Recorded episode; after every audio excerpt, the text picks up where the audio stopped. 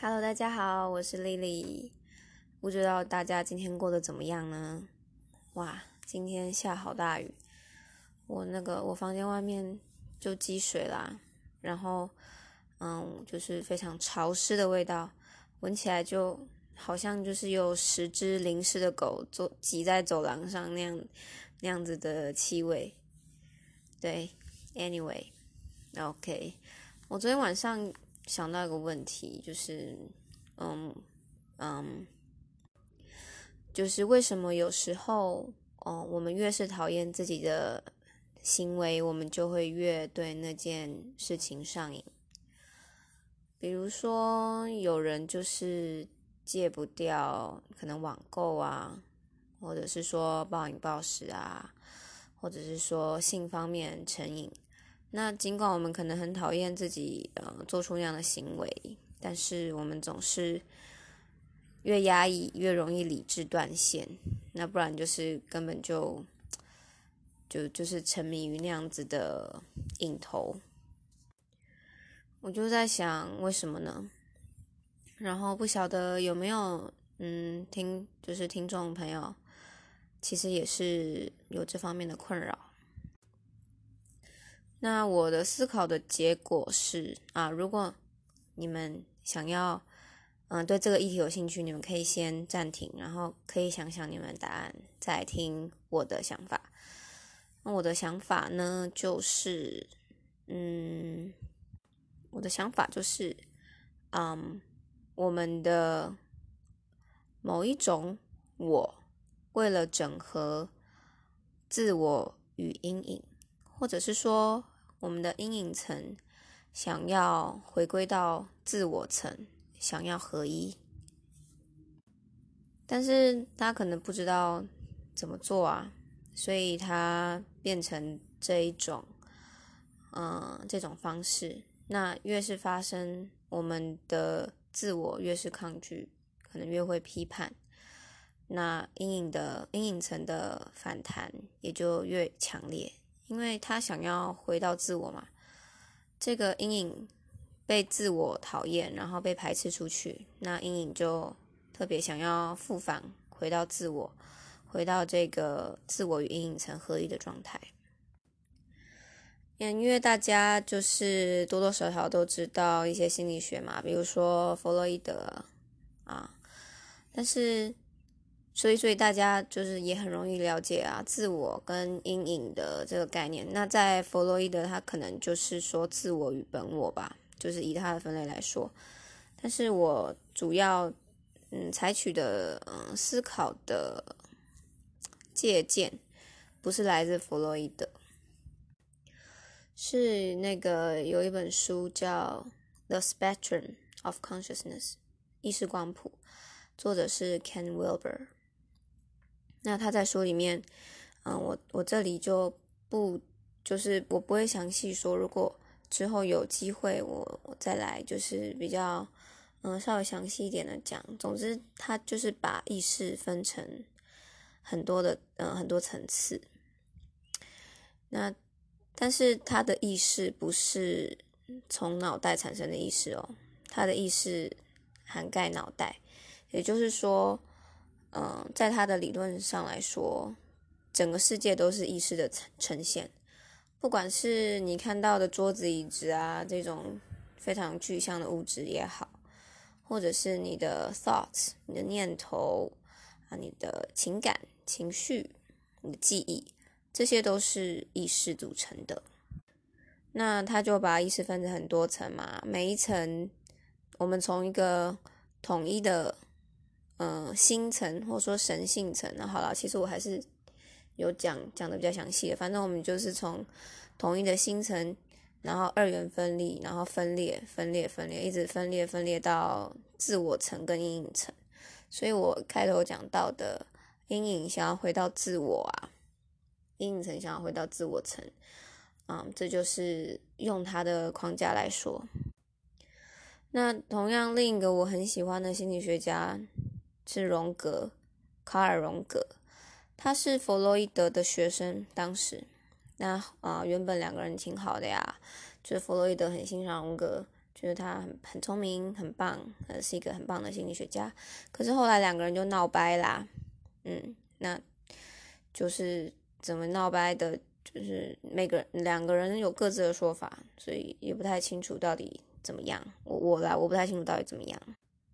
荣格他也他的心理学也有那个阴影，还有人格面具的概念。对啊，这就是比较接近 Ken Wilber 他谈的这个，他在意识光谱里面谈的这这这个嗯分法。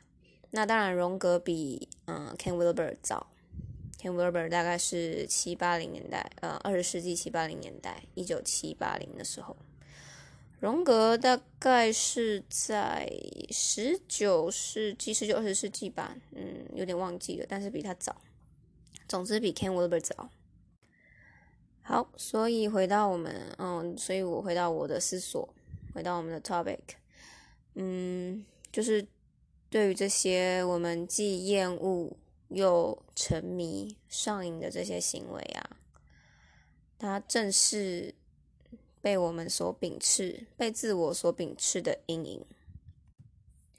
这些行为可能受到嗯家庭啊或者社会，总之可能是当我们来受到来自他人眼光的质疑、批评、不信任，或者是蔑视，就是种种负面的看法，那部分的自我就会被我们排拒出去，成为阴影层。那。